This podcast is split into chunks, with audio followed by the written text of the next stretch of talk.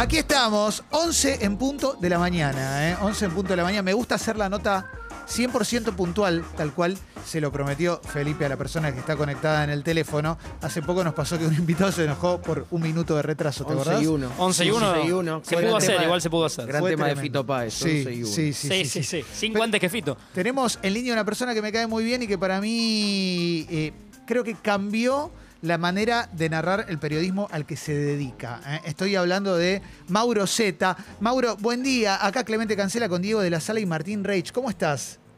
¿Cómo andan, muchachos? Tuviste a, a segundos nada más de que eh, empezar la nota 11 y 1. Exacto 11 y 1 en mi computadora. O sea, volviste, volviste a... Porque yo hice radio mucho tiempo y en la intro, en la intro te comiste 53 segundos clavados por reloj. Está bien, está bien. Pero valió la pena porque dije algo lindo de vos, ¿viste? Entonces suma, ahí no hay problema. Sí, ahí es donde compensamos. ¿Cómo andan? ¿Bien? Bien, Muy ¿vos bien, cómo bien. estás, Mauro? Bien, bien. La verdad que ahí con las corridas, pero cuando van a hablar con ustedes, vengo de, de hacer un- unas notas en, en el conurbano querido nuestro, así que ahí caminando un poco y preparándome para el noticiero del mediodía, que es la rutina de, de, de- este. Mira, yo te- recién dije algo que, que por supuesto quizás te da vergüenza decirlo a vos.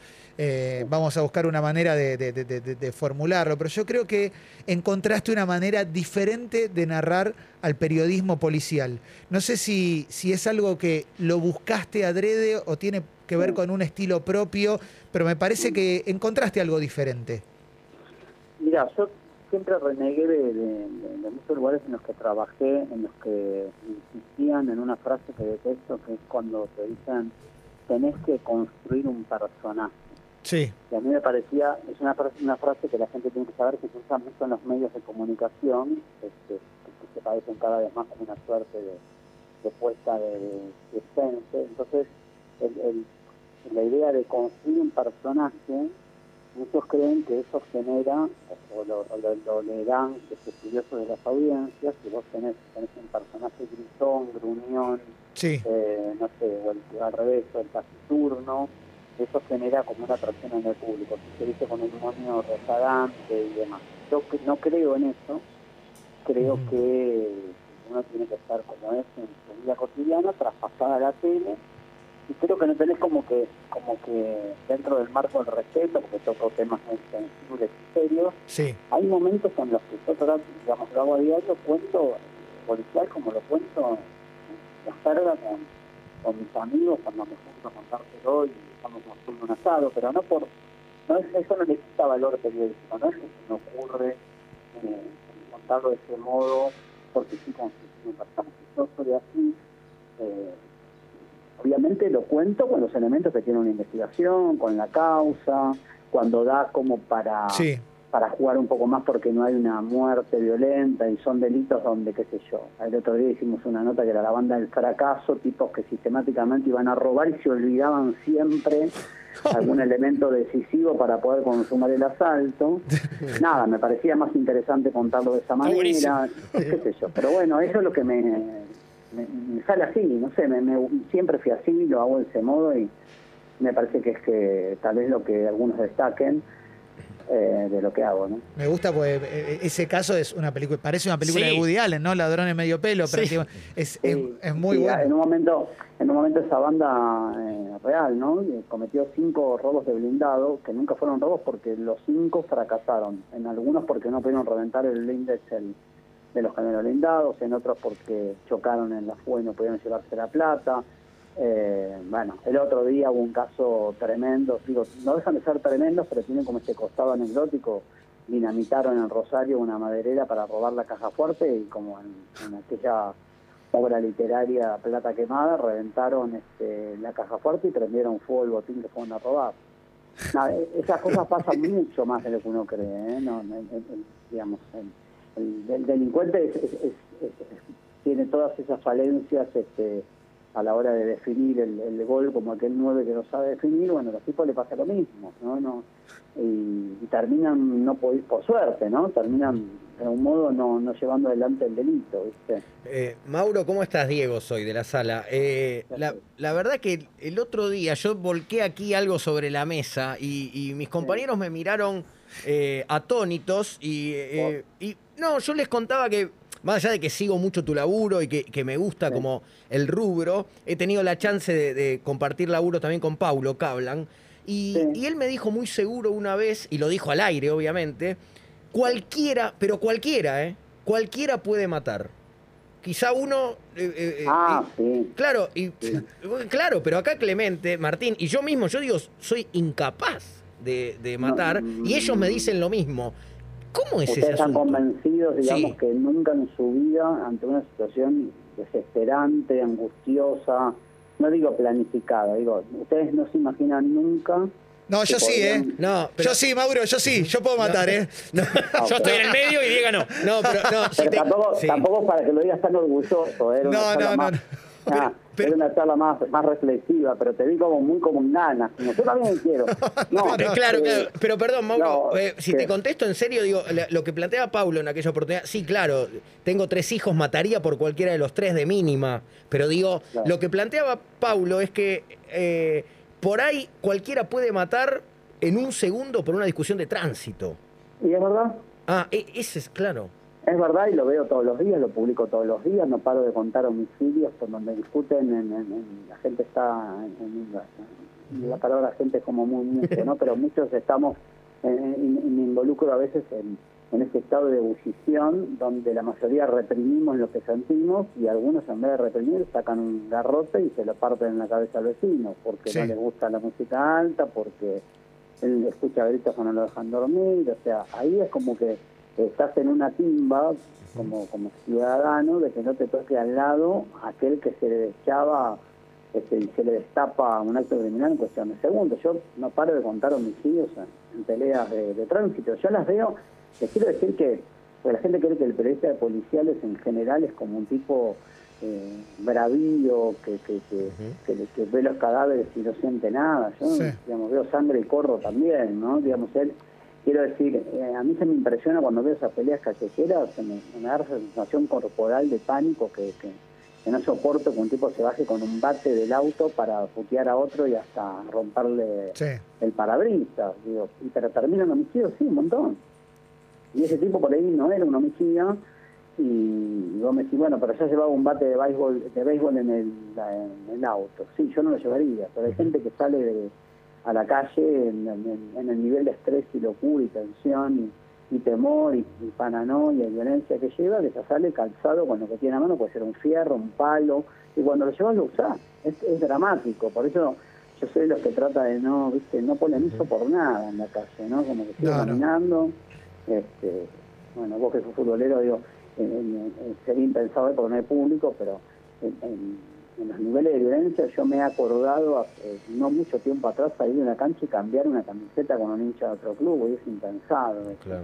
¿no? Ujú. Sí, sí, sí, Sí, pa- sí. pa- pareciera que pa- pareciera que es un insulto y hoy hoy bueno, se- Sí, cambiaron muchos muchos códigos o, o- o la forma de entender, la verdad que no sé, a mí eh, con respecto al fútbol me entristece, ahora vamos a hablar del fútbol en instantes. Acá Martín tiene Sí, pregunta. bueno, de hecho, Mauro, un placer, ¿eh, Martín? Eh, ¿Cómo andás? Bien, te aprovecho para esta, esta otra pasión y locura que es el fútbol. Sé de tu fanatismo por estudiantes y hasta a veces postea Sí. fotos o de Messi, de Isabela.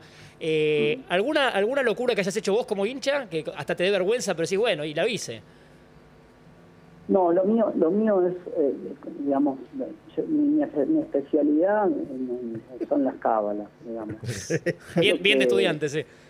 Sí, sí, yo tengo una que, que, que la cuento porque, porque esa, digamos, es cábala, pero no es 100% efectiva. O sea, las efectivas no las cuento porque las guardo para que sean efectivas. Ok.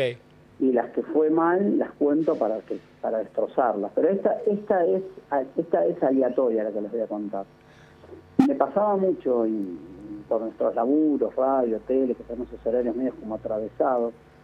Viste que cuando empezás a laburar unas redacciones de un diario, un canal, lo que fuere, como que, bueno, usted por ahí no tanto, pero que hace periodismo policial y qué sé yo, Sí. hay momentos en el que no estás atento a los partidos porque no llegas a verlos, porque estás en al aire, porque en el momento que estás jugando un partido vos estás en la tele con otra cosa. Sí. Entonces me acostumbré a, a las vueltas de los, de los canales, los laburos y demás. Había partidos que se estaban jugando cuando jugaba mucho de noche y yo de cábala no quería escuchar ningún comentario auditivo que me infiriera el resultado del partido que estaba jugando a estudiantes. Entonces, si yo venía en un taxi o en un bondi o en lo que fuere, Sí. yo cuando pasaba por una esquina donde había un televisor y yo veía el refilón que estaba la transmisión del partido, no miraba ese televisor. Porque podía interpretar que si se veía muchas camisetas de estudiantes como corriendo para un lado, para mí era que estábamos defendiendo. No lo puedo creer.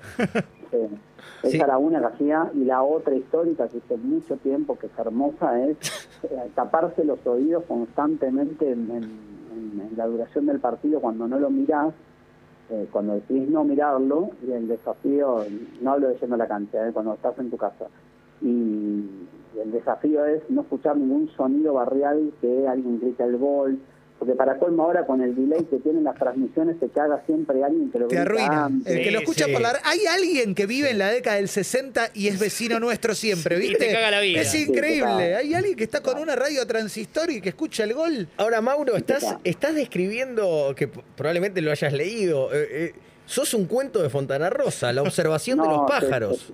Hay un cuento de Fontana Rosa que, que va de eso, justamente, que no quiere escuchar un clásico rosarino y todo lo, lo va llevando a sacar conclusiones de lo que está pasando. El tipo enloquece Cualquier cosa, claro. Y termina sacando la gran conclusión a partir del vuelo de los pájaros. Bueno, yo, yo hago parecido con los equipos de estudiantes que más amo, que son los más defensivos. Que, claro, o sea, el de Zielinski, por ejemplo, que el otro día intentó jugar un primer tiempo tocando la pelota y cuando, cuando se dio cuenta que no podía con el plantel que tiene, tiró tres bochazos y ganó partido. Sí. Eh, yo ahí, ahí lo que hago, en- en- son, equipos que sufren mucho porque hacen un gol y después defienden, defienden, defienden, como en la NBA, y ahí este, lo que hago que me, que me encanta cuando no soporto la tensión, ahí que van 83 minutos y siempre creo que nos van a empatar o nos van a ganar, entonces, porque estamos muy al límite, ¿viste? defendemos tanto que en un momento te la emboca. Entonces hago el cálculo en mi cabeza de cuánto nos va a adicionar el árbitro y cuánto nos van a bombear para extender el tiempo. Y siempre calculo de más el horario y apago la tele y vuelvo a prender sacando la cuenta. Bueno. Ponele que, Qué hermosura, Mauro, qué hermosura. Mauro, No, estás está enfermo, Mauro. Está buenísimo. Mirá, van 83 minutos. Sí, lo hacemos juntos, ¿eh? Ataca Colón, ¿no? Imaginemos esta situación. Colón, que es el mejor equipo de la Argentina, ataca Colón. eh, Cuando jugaba el Pulga. Sí. ¿viste?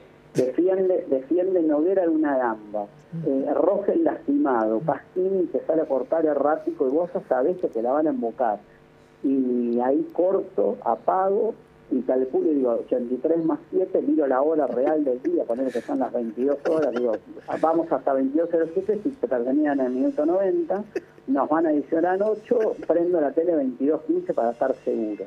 No, esto es, es impresionante y, me- y lo que me mata de todo esto, Mauro, es que arrancaste la charla diciendo algo así como que el periodista de policiales siempre como o es, o es oscuro, tiene alguna cosita y de repente Vos sos querible.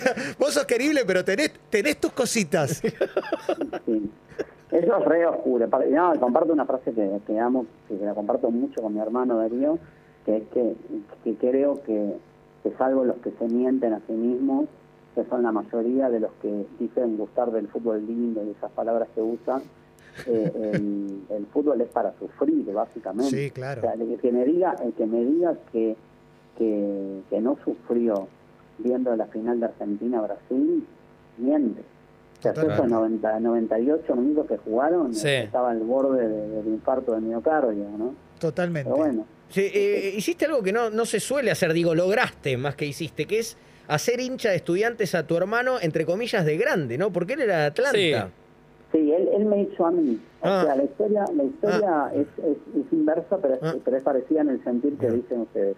Los dos éramos de Atlanta, somos conversos de adultos, eh, y esto fue porque mi hermano primero fue a La Plata con una obra de teatro que lo hacía, que era actor, y en un momento me dijo, no sabes, a ver estudiantes, no sabes qué bueno, y me dio su primera frase que definió todo, que fue, me encanta que plantean el partido de atrás para adelante. O sea, se defiende primero y es como que no le entra, no me acuerdo qué equipo era, yo tendría 21 años, o sea, ni siquiera vivimos las mieles nosotros. Claro. Eh, vivimos las mieles de Isabela, Sí, claro, 2009. Simeone, ¿no? Sí, sí. Pero sí, sí, eh, ahí fue la decisión que tomamos cuando me dijo que era un equipo que defendía y yo no, y lo fui a ver y fui a la a, a 1.57 y vi que eso pasaba, me encantó. Pero para, yo, yo lo he hablado con Darío en reiteradas ocasiones y entiendo el planteo filosófico, sobre todo viniendo de, de- de un filósofo. Después, esta cuestión de cambiar de equipo suele sonar rara normalmente. En tu caso también es filosófico, también lo, lo pensás desde lo filosófico. Digo, más allá de que Atlanta probablemente no estaba en un buen momento cuando lo dejaste, ¿no? Sí. Ni me acuerdo, sabes que no sé cómo estaba Atlanta en Tampoco es que ahora- Diga lo que a, a One Race y lo inserté porque le dije, le dije cada vez que te cruzo. Pero es real esto, le dije cada vez que te cruzo y están primero, después pierden cinco partidos. ¿Qué es lo que pasó ahora? Se va como seis Sí, partidos odiando. De hecho, entre las Me- mejores, entre las mejores anécdotas de Seba Wanreich hay una que dice, llego a la cancha, eh, termino entrando como tres minutos tarde, llego y veo que hay un gol. Y Seba dice, digo, y la puta madre, 1-0. Y un hincha al lado le dice, no, 2-0. ya perdemos 2-0. Tremendo, tremendo. Ay, qué lindo, No, qué lindo. pero es lindo. el- el- a, a mí lo que lo que me impresiona del, del fútbol, que lo disfruto mucho, es, y esto es real, esto sí para mí es filosófico. Yo creo que en la vida vos tenés que jugar o hacer lo que sabes. Entonces, yo lo que siento que me desespera de muchos planteos que tuvo estudiantes en estos últimos años, y espero que Zielinski no se vea tentado a eso, es hacer jugar a jugadores que no están dotados para cierto fútbol, hacerlos jugar insistentemente a ese fútbol como capricho, Claro. ¿no? Que era lo que yo sentía que pasaba con el equipo de Milito, que los ponía a jugar, lo querías, lo querías a- le decías un que salís jugando a lo de Claro. Bauer, y era imposible. El Barça de Y Gaby. claro, o Andújar con las piernas este, tocando los costados, tiene como, no es como un talentoso, si me decís en otras cosas sí, pero yo lo traslado a la vida, digo, ustedes calculo, bueno, no sé, digo, cada uno en un laburo, como que me pongas a hacer eh, eh, espectáculo, no tengo idea, Eh, me, me parece que en el fútbol uno tiene que hacer eso, yo lo digo como espectador, ¿no? Como jugador Sí. siempre fui muy malo, eh, un aguerrido lateral derecho, un 4, muy rústico. Eh, eh, me he tirado con la cabeza al piso a trabar y esas cosas, Bien, bien, bien. pero no, no he sido exitoso. Bueno, pero el que se tira, yo lo quiero en mi equipo. Mira que yo soy independiente. eh, lo vi jugar bien porque tengo 43 Claro. años, o sea que lo vi Ahora vos jugar- te tirás con la cabeza al piso cuando ves los partidos. Claro, claro, Hay claro. mucho, mucho hincha independiente amigo que tengo, tengo por lo menos dos contabilizados, que, que cuando juega estudiantes son del pinche siempre porque es como el costado de ellos que están hartos de que le digan que jugar lindo y que no ganan un partido. Sí. Y ahora que están contentos con Falcioni como encontrando el destino de, de empezar a sacar puntos. Sí, igual. Nos ganaron, de hecho nos ganaron con el con Vilarrismo puro, nos sacaron de la última copa. Sí, sí, sí, es verdad. Igual me gusta que digas contentos con Falcioni, es una frase que hace mucho tiempo que no escucho. A mí me parece que es un milagro lo que está haciendo con pibes de Sí, sí, es 18 impresionante. años. Sí, sí, sí, sí, con todos pibes que son todos igual, no, no ubico a ninguno. No, mismo corte de no. pelo. Todos, todos gendarmes, ¿viste? Es increíble. Sí, sí, sí, es el equipo gendarmeriano ya no. Es una Sí, columna sí, de sí. Mauro, justamente. Exacto. Mauro, eh, ¿vas a cocinar? ¿Esto es real? ¿Qué cosa? En televisión. No sé, no, me encantaría. La verdad no me convocaron, me, habían convocado en el, en el 1, pero no tenía tiempo, no tengo tiempo, no, no- no sé, digo, dependerá de mis factores, pero en el 1 me habían convocado, me, me encantaba la idea porque lo hago en mi vida. Ahora un poco más limitado, estoy con una dieta recontra baja de proteínas y qué sé yo, por, por razones más, más vinculadas a, a una decisión más clínica de cuidarme más Sí. pero me encanta. Lo que pasa es que tenés que tener tiempo y las grabaciones creo que duran bastante. Sí. O sea, entre ahora, ahora estoy por cortar, de hecho, porque ya empieza el Noti, entonces estoy como, viste, tendría que modificar mi vida, ya no depende tanto de mí, si una decisión, si, si me vuelven a convocar, si eso pasara, Mm. este, se ven un montón de variables. Me gustaría verte, ¿eh? A Me mí gustaría también. verte. Me gustaría verte con tono serio, di- discutiendo con. No, es imposible, no, no, no, no. Tono, tono serio en la cocina, no, no, la cocina es el momento de placer en mi vida, no. Es terapéutico. Sí, sí, yo tenía dos momentos de placer en mi vida en- en- y nunca tuve otros. Eh, cocinar, eh, eh, digamos, este, como el momento de distracción. Y sí, una vez se lo dije a, a Viviana Canosa, la que la crucé una vez en algún canal, le dije, lo mejor que me pasó en mi vida de verte haciendo periodismo de espectáculos, la repe de tu programa a las 2 de la mañana. Excelente. Excelente. Con una copita de dióxido Sí, de cloro. Me encantó. Claro, me encantó. viajando a Clorinda. Pero la veía en serio y me encantaba porque me distraía, ¿viste? Sí, Con claro. el- los romances y todas esas cosas.